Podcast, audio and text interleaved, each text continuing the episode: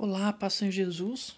Bom, já tem um tempinho, né, que eu não encaminho os meus áudios de devocionais, mas é, acredito que cada um de vocês que escutam esses áudios tem tido seu momento de de meditação na palavra, de oração, né, ainda mais com essa questão toda do, do coronavírus, do isolamento.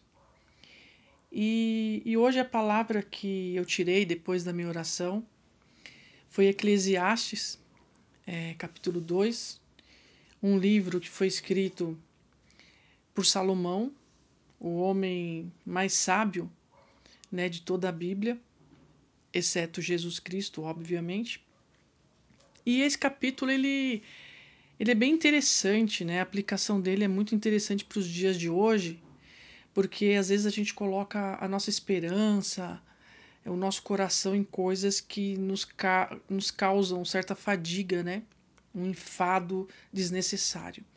E a gente começa a olhar é, para os acontecimentos, os pequenos e os grandes, e nós temos uma tendência a, a dar a esses acontecimentos, né, a essas situações, um peso e um valor maior do que, na verdade, cada uma delas tem. É óbvio que nós temos aflições, muitas vezes nós não estamos bem e acabamos é, fazendo uma leitura equivocada né, do, do, do, daquele problema e isso acaba nos tirando um pouco essa paz que Jesus quer tanto nos dar, mas que por vezes nós esquecemos que Jesus tem paz e que na presença do nosso Deus nós encontramos essa paz, essa tranquilidade, esse descanso. E aqui Salomão ele começa o texto dizendo o seguinte: Eu disse a mim mesmo, eu pensei comigo, eu refleti, eu olhei para dentro de mim e comecei a conversar comigo. E muitas vezes a gente não tem essa conversa. A gente conversa com todo mundo a respeito de tudo, inclusive a respeito de nós mesmos, nós falamos com os outros a respeito dos outros, só que nós não conversamos conosco. Esse diálogo, essa falta de conversa com a gente, nos remete a uma situação de engano, a uma situação de estresse, a uma situação de é, infantilidade, porque nós acabamos é, dando para uma determinada situação uma proporção de, de, de grandiosidade, né, de, que não tem. E Salomão, então, ele, ele avalia a vida dele, isso já na sua velhice, já numa idade madura, e ele começa a reparar, né, desde quando ele se entende por gente, tudo aquilo que aconteceu, toda a história da sua descendência, né, dos seus ancestrais, ele começa ali a olhar para dentro dele e ele diz que ele disse para ele mesmo. E nós temos que, às vezes, olhar para a nossa vida e falar para nós mesmos. E o que, que ele fala? Ele não fala para ele mesmo coisas a respeito dos outros ou coisas a respeito de situações que não lhe dizem respeito. Ele diz sobre ele mesmo, a respeito dele mesmo, da vida dele. E ele começa dizendo que num determinado momento da vida dele, ele desejou sentir todos os prazeres. E ele desejou viver todas as coisas boas que a vida poderia lhe proporcionar. E para ele não era muito difícil, porque ele era filho de rei, ele era rei, ele era sábio, ele era popular, ele era uma pessoa rica, uma pessoa muito conhecido, uma pessoa que estava sempre em evidência, né? Ele era uma pessoa pública. Ele era como se fosse hoje um artista, ele era reconhecido, todo mundo sabia quem era Salomão. Inclusive, a, teve uma rainha que foi até Salomão porque ela queria é, é, constatar com os próprios olhos toda aquela sabedoria, toda aquela riqueza.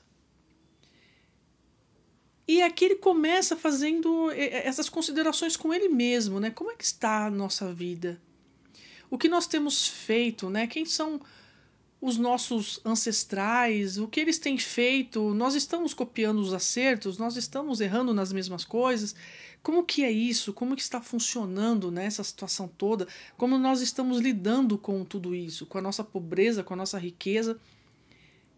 E o interessante aqui é que Salomão ele não tinha muito com o que se preocupar. Quando a gente olha para a vida de Salomão, para tudo que Deus fez na vida dele, porque ele não fez nada sozinho, ele fez porque Deus o abençoou. Aparentemente ele não teria motivos para estar tá reclamando sobre coisa alguma. Mas o fato é que ele começa a considerar algumas questões. E nessa conversa dele com ele mesmo, que eu não sei se se deu diante do espelho, é, olhando o mar, nas montanhas, eu não sei onde aconteceu essa conversa. O fato é que essa conversa aconteceu dentro dele, dentro do coração dele, da mente dele. E quando ele observa que ele gastou a vida dele toda correndo atrás das coisas boas da vida, pelo menos dentro dessa ótica humana, primeiro que ele vê que não fazia muito sentido aquilo que ele estava experimentando, vivendo, enfim. E chega num determinado momento que as coisas pareciam fazer tanta indiferença que as coisas já pareciam estar tão fora de propósito que ele começou a se embriagar. E às vezes é assim, né? A gente tá tão insatisfeito, a gente acha que falta coisa, aí a gente vai pro cigarro, pra bebida, a gente sai com outras pessoas, cada final de semana com um, e a gente quer é, ter sucesso nas nossas é, realizações, então a gente quer o casamento perfeito, o trabalho perfeito, a família perfeita, filhos perfeitos, escola perfeita, tudo perfeito. Só que perfeito só Deus. E aqui então ele já está meio desgostoso e ele começa a fazer esses questionamentos, ele começa a se animar com o vinho, porque ele acha que na bebida ele vai encontrar uma solução para preencher aquele vazio, aqueles questionamentos. Alguns vão para o vinho, outros vão para prostituição, para promiscuidade, para as baladas, para as drogas, enfim. Cada um sabe aonde é, coloca né, a sua esperança. E o fato é que com Salomão, apesar de toda a sabedoria que Deus havia lhe dado, não foi diferente. E ele começou a experimentar. E ele começou a buscar, ele começou a ansiar por essas coisas e a criar uma expectativa. E a colocar o coração dele nisso. E num determinado momento ele percebe que ele se dedicou a grandes projetos, que ele construiu diversas é, é, obras, que ele comprou, ele é, obteve, ele adquiriu, ele juntou, ele contratou, ele tinha tudo.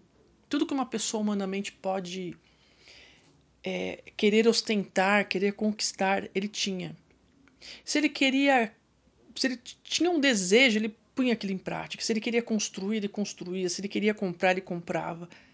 Se ele queria gado, ele tinha. Se ele queria escravos também. Se ele queria prata, ouro, ele tinha.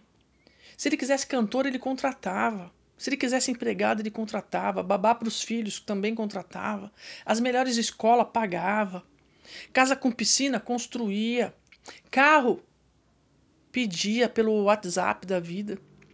Salomão não tinha do que reclamar, ele tinha dinheiro para bancar todos os seus caprichos, todos os seus sonhos, todos os seus ideais. Ele era um homem sem limite.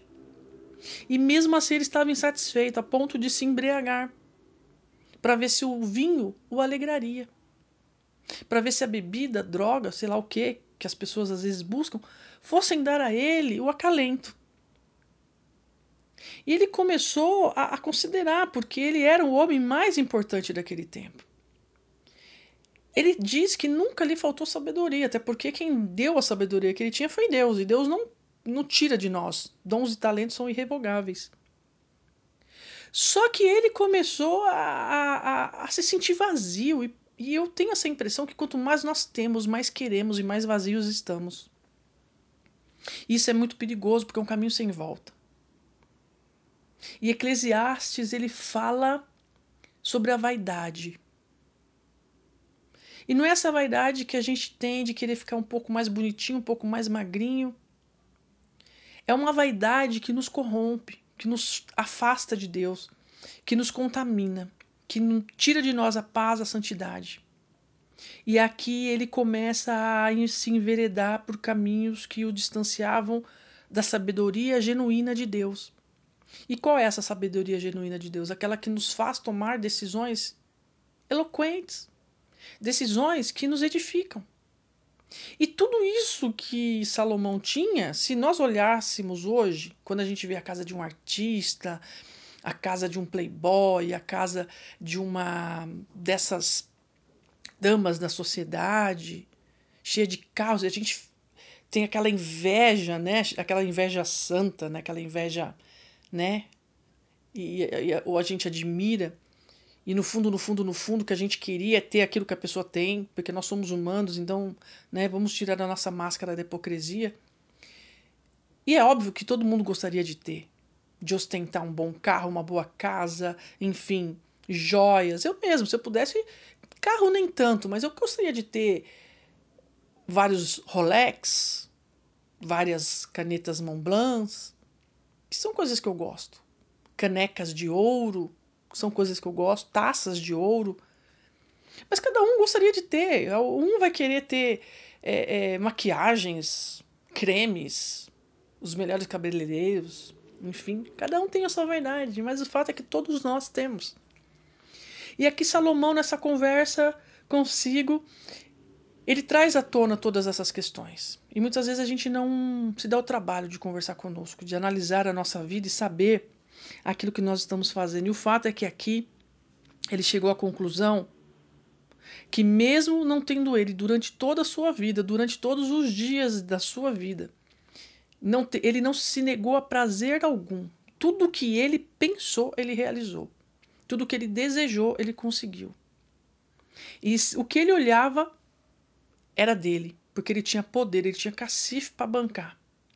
Só que ele começou a ver que aquilo nada que, que tudo aquilo não tinha sentido, que na verdade ele se sentia como se ele estivesse correndo atrás do vento.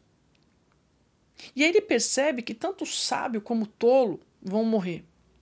Ele percebe que que acumular todas aquelas riquezas, todo aquele patrimônio, na verdade, não era algo que vinha da sabedoria, mas sim da tolice.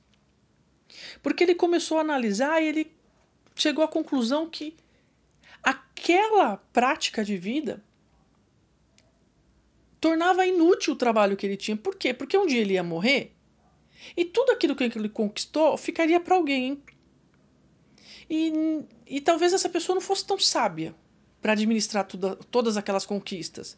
E aquilo tudo ia se perder. Então, por que, que ele estava correndo atrás de tanta coisa? Por que, que ele estava é, tornando a sua vida tão deprimente, a sua vida tão cansativa, né? Fazendo com que a sua vida ficasse tão é, sobrecarregada por querer, por ter, por comprar, conquistar, é, enfim. E às vezes a gente se pega assim, né? A gente quer comprar, a gente quer trabalhar, a gente quer fazer, a gente quer conquistar, a gente quer realizar. E aquilo se torna um enfado, aquilo se torna um fardo pesado para nós. E a gente se esquece que no dia seguinte, se eu morrer, todo aquele meu trabalho valeu de quê? É bom nós termos coisas. É bom termos uma, uma casa que é a nossa segurança, de termos um teto, de termos é, uma casa confortável. De repente a gente quer viajar, a gente tem um dinheiro para proporcionar esse agrado, mas viver em função disso Fazer disso o nosso propósito de vida é tolice. Nós temos que trabalhar, nós temos que conquistar, nós temos que estudar, formar filhos, termos sucesso na nossa profissão, na nossa família, no nosso casamento, mas tudo isso é tolice quando a gente para para pensar que a gente só viveu para isso.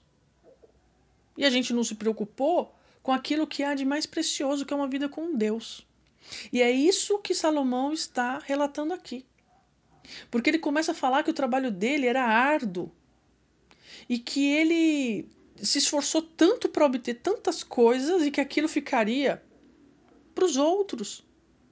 Todo aquele fruto daquele trabalho, daquela conquista ficaria para os outros.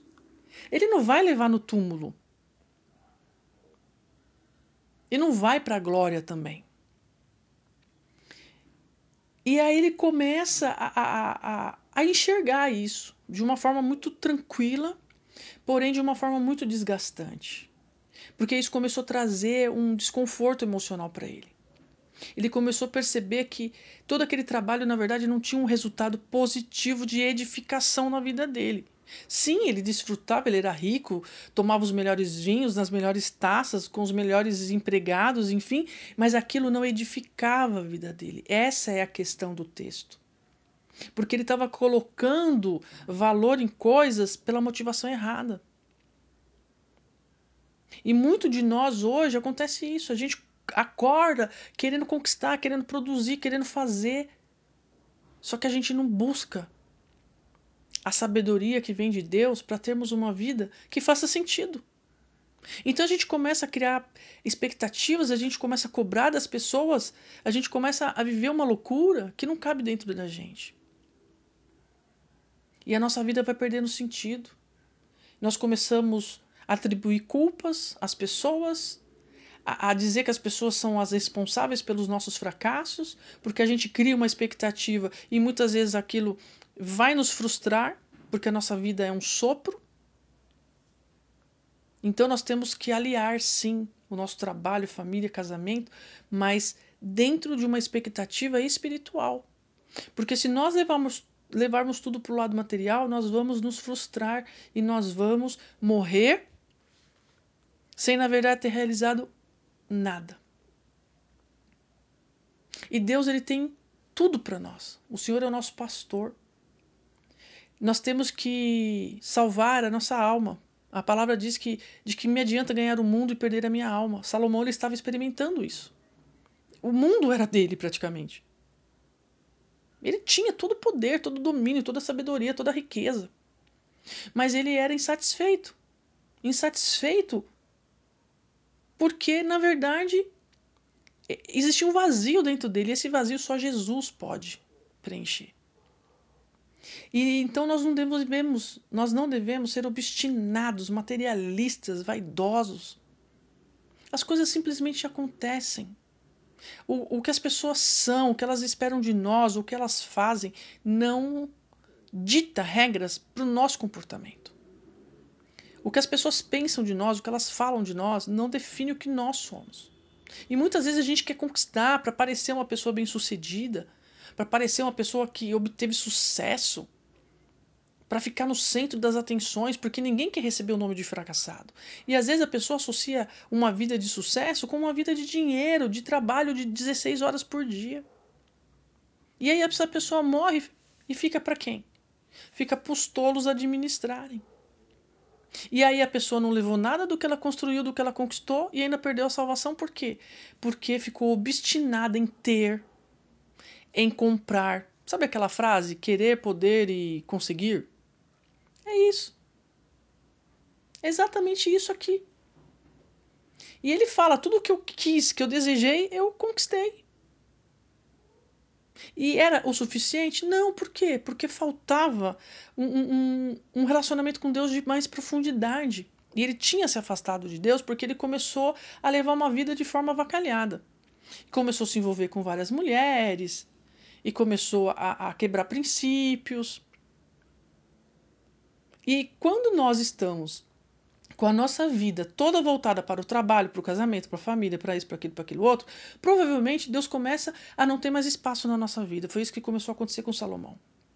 Só que de repente ele desperta para aquela situação, ele começa a analisar aquilo, e aí ele termina esse capítulo dizendo o seguinte: esses prazeres que eu busquei, na verdade, eles não fazem sentido.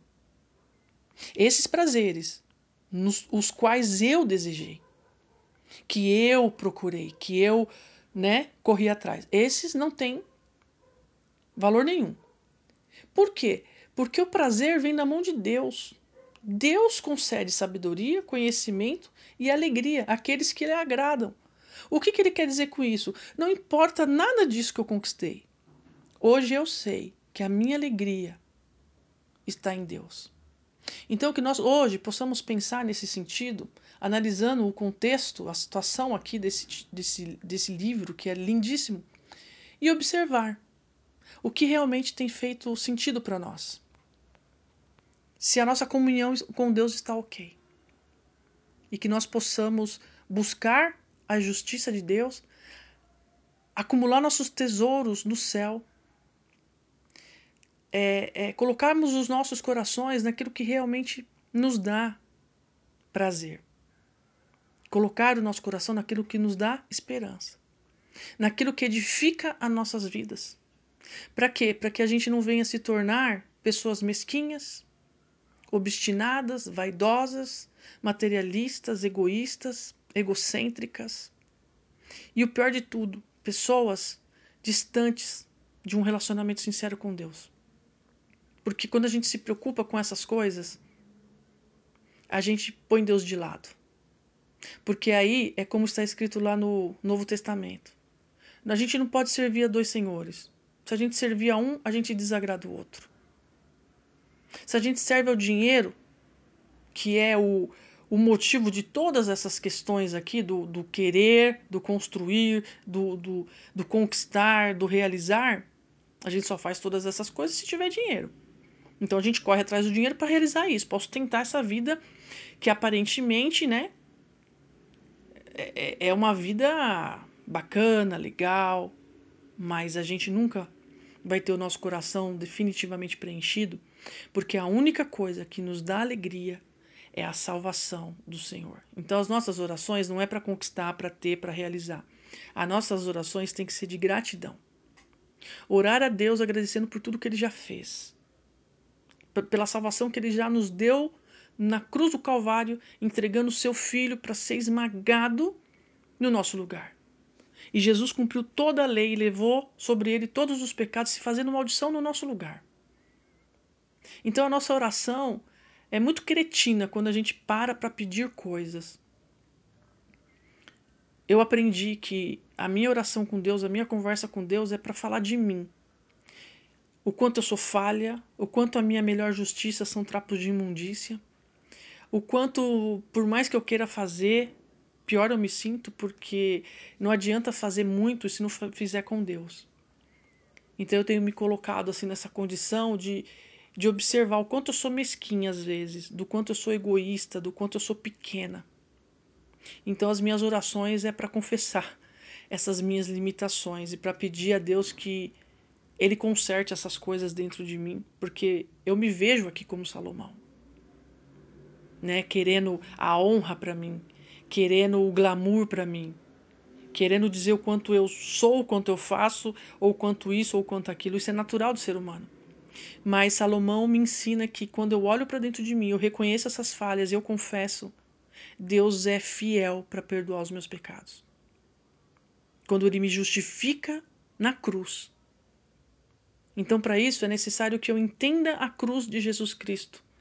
Não Jesus, filho do homem, que veio e morreu, mas o Cristo ressurreto, aquele que está à direita do Pai, sentado num trono de justiça, nos justificando a cada vez que nós cometemos um pecado. Porque ele incansavelmente nos justifica. Então nós temos que parar de justificar os nossos pecados e confessá-los, a fim de que em Cristo sejamos justificados. Então, que Deus abençoe a sua vida, que você possa ter esse momento de reflexão, que você possa buscar a Deus e compreender que nada do que se faça debaixo do sol faz sentido se nós não estivermos vinculados na videira, se nós não estivermos enxertados nessa videira que é Cristo, o Cristo ressurreto, o Deus vivo, que se fez carne e morreu por nós. Que Deus nos abençoe. Amém.